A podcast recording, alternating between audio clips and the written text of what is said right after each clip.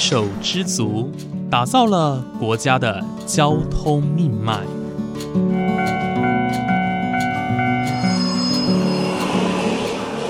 翻山越岭，运送着历史的独家记忆。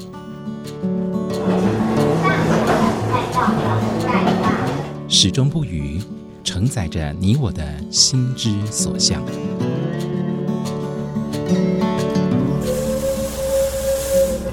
各位旅客您好，欢迎搭乘本班次列车，我是胡浩辰，欢迎来到鬼世界，让我们一起探索铁道文化，感受铁道温度，记录铁道故事。本节目由正声广播公司台中台胡浩辰制作主持，欢迎收听。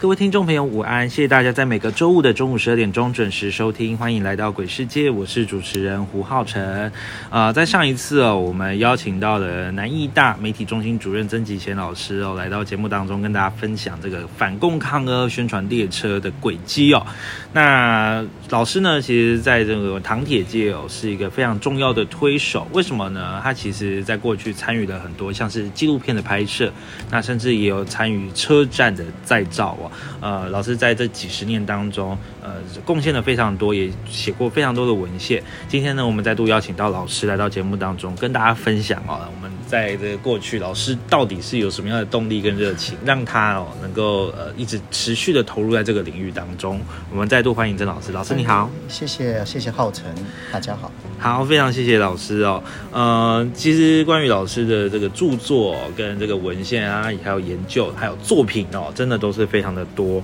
那其实老师真的是唐铁界很重要的一个人物哦，因为在现在这个唐铁所剩无几的年代当中哦，老师真的不断的透过各种的方式为唐铁记录下这个身影哦。呃，老师可不可以跟大家分享一下，说是什么样的契机哦，让你就是开始投身哦研究这个领域的？嗯，好，应应该是这么讲哦，就是因为我出生就是铁道家庭嘛哦，嗯。就是我父亲跟我的父亲的很多亲友都在台湾铁路局服务哦，所以铁路当然对我来讲就是有一个很奇妙的感情嘛，是哦。是是，那所以我，我当然也也喜欢台湾铁路局的铁路啊，只要轨道我们都喜欢。啊。那甚至我在念事情的时候，就去关注矿铁啊，就是十分的那个贫瘠的矿铁等等的。那糖铁这件事情是，我一直觉得台湾的糖业铁路有它很很重要的特色。啊，嗯。就是第一个是因为啊糖厂密布嘛，哈，就是说像以台南来讲，哇，就有四五个糖厂，对。那铁路是基本上那个。那个那个痕迹啊，那个那个行过这个土地，基本上是一个非常经常你会看到哦，铁路，对，台糖的火车，在我们早期二十几年前在制糖期的时候，那那开一开，忽然间停下来等这个平交道，哦，那个是这个新营开出来那个这车哦，就是台糖的火车，对。这在二十几年前是很频繁的，更甚至我在小时候，大概呃，我们常常就会去糖厂嘛，哈、我记得我很小很小的时候，那时候的糖铁是有到潮州的，我是潮州人，屏东县潮州镇的，就在现在的这个后来就改为叫做戏曲馆，它原本是一个小邮局，它是一个历史建筑物，那现在把它改为戏曲馆的后面，我记得它就是一个架点。架点就是一个装车厂啊，或是集机场，就是说啊、许多的这个甘蔗车就在这边集中，那等到那个放空的车厢啊、蔗箱车，然后再把装好的甘蔗拉到这个呃糖厂去啊，所以连连连潮州都有这个糖铁啊，对现在完全当然没有人记得有糖铁了啊。反共抗俄列车，这个台糖的宣传列车也到潮州过，哦，真的、啊，对对对对对，所以这很特别，就是说哇，这个到处都有糖糖铁。那我小时候就在那些那个那个那个铁路上面玩。我记得呃，有时候晚上出去，我们那时候我比较叛逆啊，我就晚上八九点就不读书，就骑脚踏车去，就在那个平交道糖铁的平交道看，然后望到那个远端，那个铁轨的末端就一盏灯，因为那是晚上，那个灯就是边摇晃摇晃。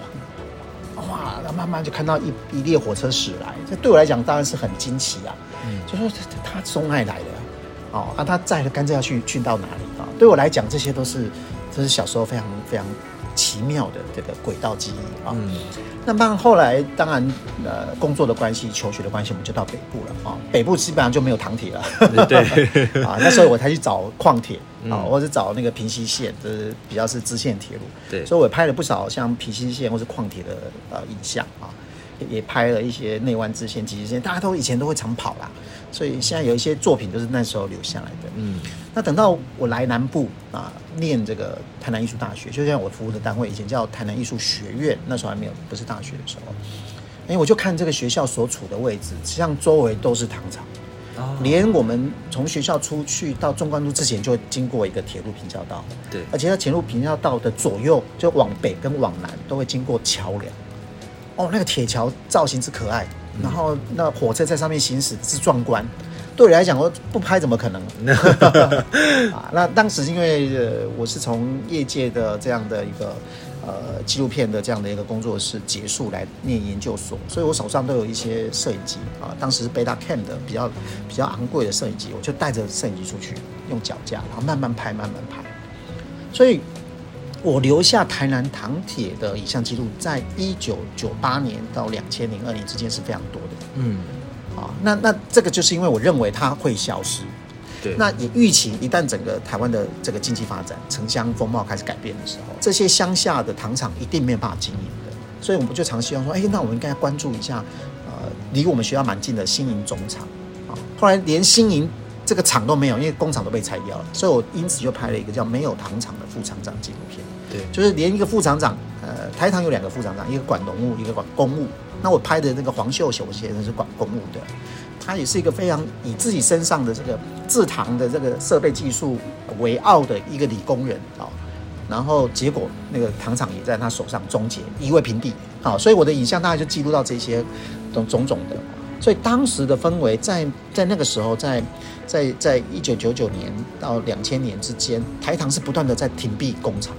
那新营工厂是还是把它拆掉的，其他的就停闭了，因为不敢再拆了，因为拆的话很多人会抗议。新营当时的那个厂房还有烟囱就在我的摄影机前面这样子垮下来嘛，所以等到那部片子去播放的时候，大家觉得很震惊，为什么？你你经营失败就算了，你的糖厂先留下来，或许有一些作用。可当时你看他把新营总厂拆掉之后，夷为平地之后，到现在还是平地。二十几年过去了，还是平地，那很可惜啊。那你你就无无端的失去一个百年将近百年的工厂，对，然后它可以可以使用的可能性就越来越低，它就变空地啦。所以后来我就跟这个黄秀雄，呃，事实上他是我的很敬重的长辈，他也很照顾我。在糖厂啊，你你要进去拍任何东西都很难，你甚至要看个铁路、看个这个这个车库都很难。对，然后常常被刁难啊。我很幸运，一来是因为我以前在媒体服务，然后因为我跟这个黄秀雄又很投缘，所以当时我已经在关注乌树林了。因为我下来的时候发现，哎呀，居然有一个一个一个乌树林糖厂的车站，这样之前我们都大家都知道嘛，因为台糖到底还剩下几座木造的车站嘛，对哦那我们就赶快去看，哇，这惊为天人，它这个被闲置的，没有浓妆艳抹，可是呢，你就可以看到它非常的有气质。那我就觉得这个真的是很重要的台糖的资产啊。那当时我就那时候还没有认识黄秀雄之前，我就跟他们的运输客说：“哎，我可不可以自愿去帮你整理东西？”嗯，啊，所以当时就就就这样子，那只是不断的关照，然后不断的去找一些老员工访谈，直到认识黄秀雄，我跟他成为莫逆之交。黄秀雄说：“这很好办啊，我同意就可以。”我就我就堂而皇之的进去整理资料。嗯，可在之前，事实上有一批资料已经被运输客用扫请清洁人员把扫把扫一扫，然后堆在铁路上，直接一把火烧掉。啊，糖厂对于对待这些文献史料，基本上都是烧。啊，所以后来我我黄秀雄就是跟他的那个厂长朱英行，允许我去各厂去查很多有关于糖铁的呃重要的文化性资产的时候，我就问了一个员工啊，那个员工是在家里，然后当时我看到那个呃就是巡道车，就是 motor car，就是一般来讲就是带零掐了啊，就 motor car。那时候一一一跟一零九都放在家里的时候，他就问一个领班，然后我就说，哎、那个中牙哈总爷嘛，因为家里是以前是麻家总厂麻豆，然后就是家里家里糖厂哦，那那总爷就是其实就是一一般大家这种真的行政区就是总爷，我想说，哎、总爷那以平是明治制糖株式会社的总社、哎，啊，资料一定很多啊，总社资料多，啊，那些资料跑去哪里？他说，哦，这麻烦嘞，黑好像三缸啥没写没要，烧三天三夜烧不完了。那我听了就快昏倒了。当然后来总爷有一些资料是交给资源回收厂，交给慈济，所以以前的麻豆的一位梁老师啊，再去慈济把它买回来，因为重要的史料啊，哦，所以台糖是这样子对待自己的史料文献的啊、哦。嗯那所以我后来就觉得说，因为我既然认识了黄秀雄，那他也支持我，就跟他讲说，哎，副座，我们来做一件事情，这件事情别人没有做过，在你们台糖公司也没有这样做过，我们来再生乌树林车站好不好？嗯既然信义糖厂被夷为平地，那我们就来再生乌树林。那因因此就就这个再生运动就开始了。是，谢谢老师刚刚的分享哦，真的听得出来，这一切这个感情跟动机都非常的深厚。我从老师的小时候开始在屏东潮州嘛，那一直到北部就学求学的时候，也有记录过其他铁路的，一直到现在呃来到了台南。啊，记录开始就是开始来呃协助糖铁复原的这部分。老师刚刚提到这乌树林车站的一个再生计划，这个计划其实是在也是蛮久以前的，一九九九年嘛。对对关于这个再生哦，因为乌树林车站可以说是在一九七零年代就已经就是结束了，对不对？就七十废弃了。七十几年，七十二年。对嗯那就是中间隔了那么久的时间，突然要再生，嗯这可以说是一个从无到有的一个过程。老师，你可以跟我们分享一下这个过程吗？好，九零年代台湾本土化运动之后，开始关照这些土地上面曾经拥有，然后呃慢慢消失的，因为因为时代进步，台湾对迈向工业化生产，然后开始人才往城市集中，对，那这些乡野间的很重要的传统产业就慢慢凋零啊所以大概九零年代从八零年代开始就开始在在乎这件事情，就是说我们是什么，我们是谁啊？就是我们不能一直把旧的东西拿掉，然后然后就只要新的东西。那我们的我们的 identity 是什么？我们的主体性，我们的身份是什么？就慢慢的就就就会被磨灭嘛。所以当时整个氛围，台糖是一个比较慢的啊。事实上，整个大概文资界开始在讨论保存，不管是有形跟无形，已经慢慢非常激烈了。那台糖因为是一个封闭系统，它糖厂里面是你很难进去的。对，所以它在也在那时候消失的最多东西，啊，就是一个车站可能就啊木造的不好，看就就就拆掉。哇，这些足疗不重要啊，弄弄弄超过保存期限了啊，烧掉，哎呀，这个这个蒸汽火车头太多了，这些还可以当废铁，还可以卖，还有蛮有价值的，所以那个时候你看日本。还有其他国家赶快来看台湾的蒸汽火车，都买买回去啊！特别是日本最多嘛，对，那甚至说啊，喝了喝了，那么多哈，啊不，我们每一个厂留一台，所以为什么现在每一个厂基本上都会会留比利时的这个蒸汽火车也是这样。嗯，啊，那有一些就送，那，你要吗？送给你，你要爸爸送给你。那个就是一个没有文字系统，到现在也还没有文字系统的概念，到现在也没有文字政策啊。啊，台湾糖业公司，他说一直被逼嘛，被逼被 push。那再生乌树林这件事情就非常的特别。第一个，副总厂长支持我，然后呢，我用一些奇技淫巧，让厂长不得不配合我。啊，这里面比较复杂，就是说我先找报社的记者，先跟他讲，就是让他成为既定事实。对我，去找一个媒体记者说，哎、台糖副厂长已经同意我们做再生无数林。哎呦，那个副厂长发言有没有力量？有呢，副总厂长当然是很有力量，就写上去了。嗯，一写上去，那是一九九九年的五六月，距离十二月开始开试行，两千年正式营业。事实上，在半年前我就开始营造台糖要做这件事情。嗯，啊，然后然后我记得那时候很多的糖铁人就就非常的骚动了，就哇，怎么可能要做这个？我是一个完全义务的，那我只跟我们当时的校长叫黄碧端说，哎，校长，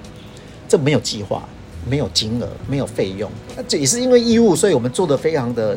呃，就是就是心安理得，也做的非常的觉得很有意义。对啊，如果我们是有一个计划去做，我就觉得啊，那就是那就就是现在会有个压力在或者是人家都觉得，哎，你的初衷还是想要接计划。我说你可不可以支持我做？然后呢，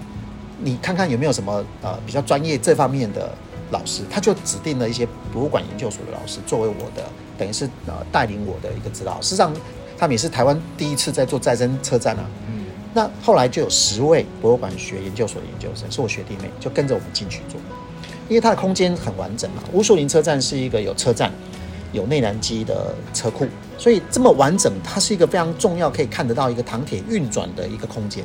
那这些空间、这些建筑里面，就就得摆东西，就得看要展示什么东西。所以后来就透过这些学生、研究生、学弟妹们的帮忙，我们就一点一滴的慢慢去找资料，然后做了第一次的初步的车站。那从车站里面，从垃圾堆里面找出来的资料，就成为展示品。嗯，啊，也也因为它没有任何的效益评估嘛，因为它不像个投资案，所以它是一个民间自立啊，就是台糖自己，然后也是我们学校的研究一起共同打造的乌树林再生计划，是没有任何经费，然后我们没有拿到什么酬劳，就顶多有一些他要他我们展示要材料费啊，都是实报实销。嗯，那是这样成功的。第一班列车开来的时候，然后我还记得是一九九九年十二月，然后家里来的一辆游览车、两辆游览车的幼稚园，小朋友高兴的要命。嗯那这个后来就做成了新闻。我后来所有的文宣都是我自己主动发新闻稿，完全没有任何的宣传钱，就这样慢慢的。那人潮当然是很可怕、啊，是，对对对，大概就是这样。真的是很很棒的一件事情哦。呃，真的非常谢谢老师跟一些有志的人士哦，一起去携手完成这件事情。我觉得这很不容易，可以想象这个情形，应该算是偏手知足嘛。对，就是你看，像是没有经费、没有计划，然后没有任何的呃，跟等于在资源非常有限的情况之下，你必须要完成这个非常呃重要，而且是非常具有里程碑的一件事情。我觉得这非常的不容易哦。那老师，你除了这个乌树林车站的再生计划哦，你在过去，因为你有提到说你是媒体出身嘛，你的背景也是大众传播相关。老师，你有拍摄过一些纪录片，像你刚刚提到的没有糖厂的副厂长啊，然后还有其他的，像是一九九八年你有拍摄过那两根长长的铁哦，这也是记录一下当时那个糖铁运作时光的一个末端时期哦。老师，你在投身糖铁事业的这几十年间哦，除了刚刚的呃副厂长之外、啊，你还有没有一些就是在可能在拍摄影像的过程当中，或者是说你在参加再生计划的过程当中，有没有遇到一些让你印象非常深刻的人事物？嗯呃，我我是纪录片工作者嘛，哦，那我基本上对人都觉得很好奇。一个铁路员，然后一个像我印象最深刻的大概就是林海西了啊、哦。林海西是以前末代的乌树林车站的站长，第五任的站长叫林海西。那我对人非常的有兴趣。那有一天再生之后没多久，他就跑来过，哎、这车站我的呢。啊，你哪他再生弄不到同地，我我是在这边当站长的，我那把照片拿出来，哎呦，他当副站长的时候的那个位置、那个桌子、那个那个比赛器都一模一样。对，我说，哎呦，嗨谁背啊？这这拍谁啦？我我在写啥？因为猛吉他的人啦哈，啊，吉他都是他的同期的这些一起在在在乡村里面长大的朋友，啊，后来也到到糖厂来工作。那安尼，你你有什么怕什么？我也当个德爱候补。我已经退休了啊。他后来呃乌苏林站这个停闭之后啊，他就调到了新营的副食产品加工厂那边，新副当管理师。然后退休了，然后我我说你要去倒来吗？我说有啊，啊你也知道跟我有 D 的，有啊，我也不要个 D 的哦。他就全身以前站长的那个制服就出现在乌苏林了，这就是一个非常好的，就是台糖应该要珍惜这些人。啊，这些人不是因为要来赚钱的才来，你要把它当成自己的荣誉、自己的车站。对，那我应该要继续这个尽忠职守，所以我做了很多林海西的口述跟记录。他在前几个月过世了，当然是高寿了，高寿走。后来因为也也比较失智的状况，我后来有再去啊。那他们女儿就说：“你你卖来看啦，郑老师，哎我爸爸弄没记下面人啊。”我一去，嗨谁背啊？啊，你想啊，都忘了。我我那时候就已经准备好一些材料啊，一些他们以前同事之间的照片，他的个人的照片，他的自传。我后来就在他面前念他的自传，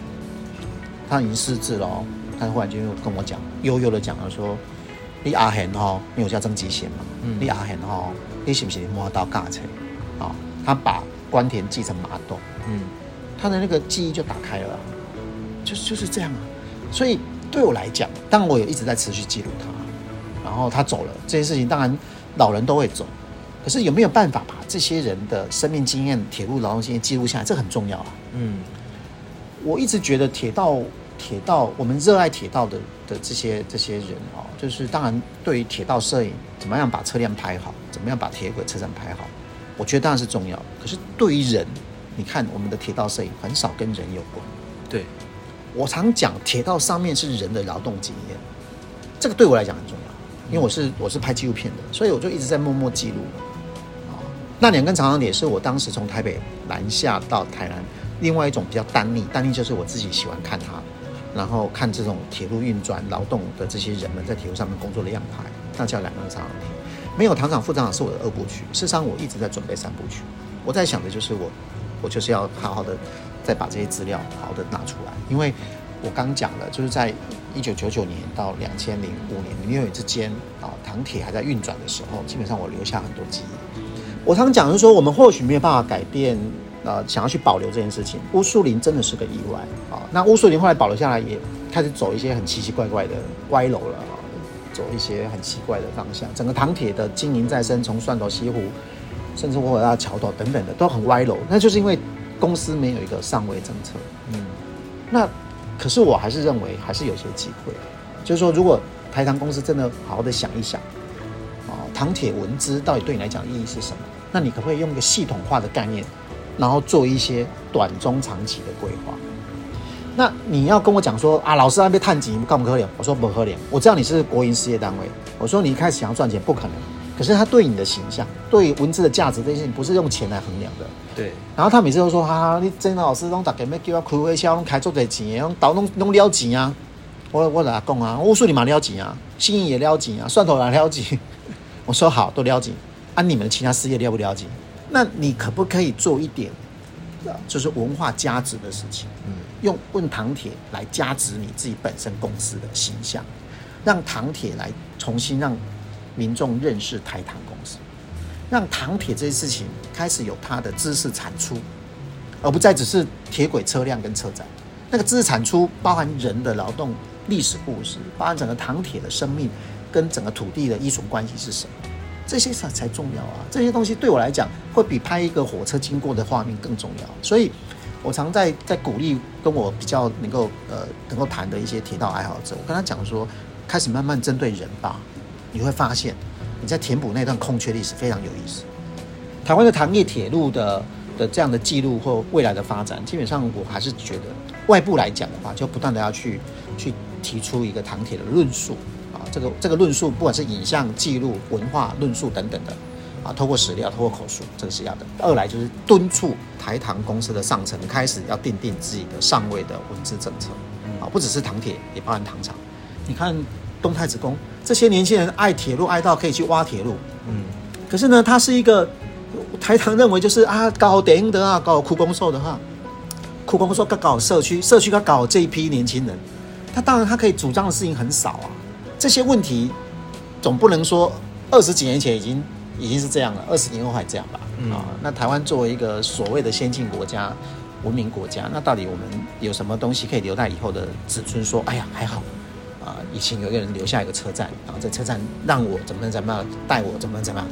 那这就是我们所期待的。好，非常谢谢老师哦。呃，我觉得谈的非常语重心长，但我觉得这个是非常有建设性的一个方向哦。呃，到底未来我们现在到底做了那么多？因为我们其实表面上可以看到，好好比说像蒜头糖厂啊，我们最近啊又延驶到故宫南院。啊，我们看是在糖铁的部分呢，然后有些车辆可能修复啊，啊，或者是说我们有延时，或者说有更多的展出，但这些的背后，你看，因为像最近刚好上化糖厂的新闻嘛，那就是到底这个发展的方向，到底是一个又又又再度的上坡，还是又在往下？其实这个只是一个大家可以思考的一个想法。那我觉得，如果是朝文资方面的哦，要来保存，要来积极的维护的话呢，其实真的。我觉得可以，就是像老师说的，就是从糖铁的方向出发。毕竟它是我们台湾过去非常重要的一部分，不仅是我们历史故事，可能长辈心中非常重要的，它更是撑起台湾经济的一个非常重要的命脉。如果能够把这个糖铁哦，呃，我们就是积极的维护，那我们通过各方努力哦，不管是民间哦，或者是政府的单位，一起共同的来维护它的话，我相信这个未来的光景会更不一样。对，真的非常谢谢老师今天呃，就是讲分享的这些内容哦。那也分享一些人生的故事。那真的非常谢谢老师，其实是在 这个领域当中哦，一直不断的贡献啊、付出跟发声哦。对，那呃，老师目前就是除了最近出了这一本，嗯就是跟台湾公司出了这一本新书之外，我们未来还会有一些其他的相关的规划。我目前想要推动的就是我刚刚所谈的，就是台糖的文资是不是有一个专责单位啊啊，是有一个文资文资处理文资的一个机构，然后让它比较不受所谓的效益评估的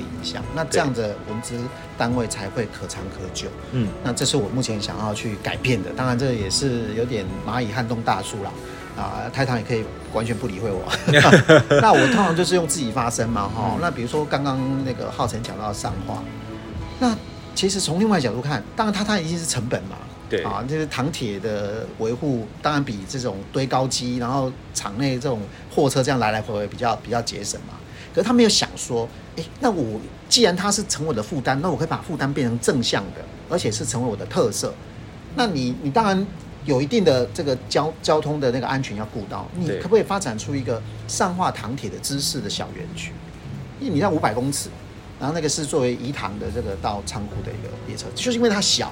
而且它在它在厂区里面，它相对安全的的的的部分的考量，就就比较没有像虎尾这样子走出去外面。对，所以事实上，如果是是我我来建建议台南区处的话，你跟你讲说，哎，你要把它变成一个一个一个很可爱的糖铁的一个知识小园区，然后让你的车库，让你的火车，让让让人家理解它的一些构造运作，那你就留下来了。那否则，现在大家对这种事情新闻都完全不痛不痒，为什么？因为你平常也没有办法进去看，对你自堂期的时候要要要要去报名，要去申请，他才能让你进去厂区。所以那个火车基本上还是回到糖铁爱好者的的这种那种彼此间，哎呀，这个最后一段也不留了。当然他不留啊，因为他没有压力啊，你要把它封起来，我里面怎么搞你也不知道。所以这里面就是说要把这个议题公共化了，然后你可以帮他，你不要只骂台糖嘛，你说啊上化糖厂你怎么这样，这个区处怎么这么没有眼光？你要帮他想啊，我我觉得啊，那你如果你这样的话，我跟你跟你讲几个概念，那你愿不愿意做一点小投资？那中央部会可不可以给一些协助啊？文化资产局可不可以给一些协助啊？如果是这样的话，当然就会比较比较可行。那如果大家就是哎呀，很可惜啊，因为铁道局的严严格标准啊，然后把三百公里时速的高铁，然后用来看只有三十公里的糖铁，其实啊，其实我认为还是成本考量。那至于呃蒜头岩石，我也讲过了嘛，蒜头到底是成为接驳工具，还是真正有自己糖铁的主体性？